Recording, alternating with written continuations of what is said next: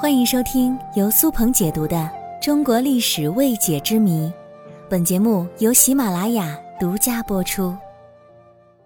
元朝蒙古人享有汉人的出夜权，这是真的吗？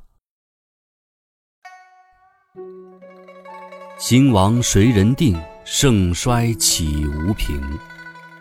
元朝是我国历史上一个由少数民族建立的大一统王朝，不过它的存在感却特别低，因此呢显得特别神秘。但是现在在网络上提起元朝，它的热度却是很高的，尤其是出夜权、十户一菜刀、科举男人骑士等说法是屡见不鲜。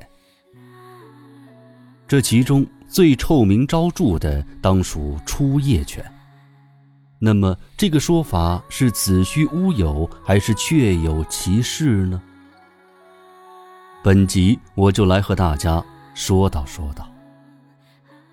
首先，从出夜犬这个概念来看，指的是蒙古人统治了中国南方地区之后，元朝政府就在每个村子派一家蒙古人。他们不干活，全靠这一村人来养活他们。村里的人有好吃的，得先给这家人吃；有好玩的，也紧着这家人玩。不仅如此，更可恶的是，村里人娶媳妇儿要把新媳妇儿先送到这家蒙古人家中，洞房花烛夜之后，才把新媳妇儿还回去。那么汉人为了保证自己血统的纯净，很多人都会把新媳妇儿生出的第一个孩子给摔死，第二个孩子才被用来传宗接代。其实这种说法是不靠谱的。对于我国古代女性来说，失去贞操比丢了性命更加可怕；而对于汉人男人来说，再窝囊，夺妻之恨也绝不能容忍。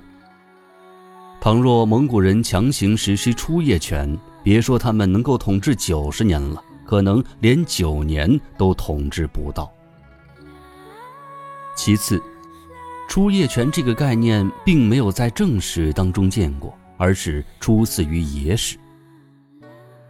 最早提到和元代出夜权相关的记载是出自一本野史《晋余录》，讲的是。元军在江南编二十家为一甲，以北人为甲主，衣服饮食为所欲，童男少女为所命的暴行。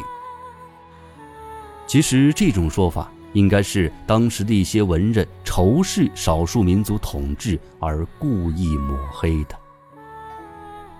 最后，出夜权这种制度根本没有实施的可能性，因为在元朝。人口最多的时候接近一亿，其中九成以上都是汉人，所以那点蒙古人他根本忙不过来。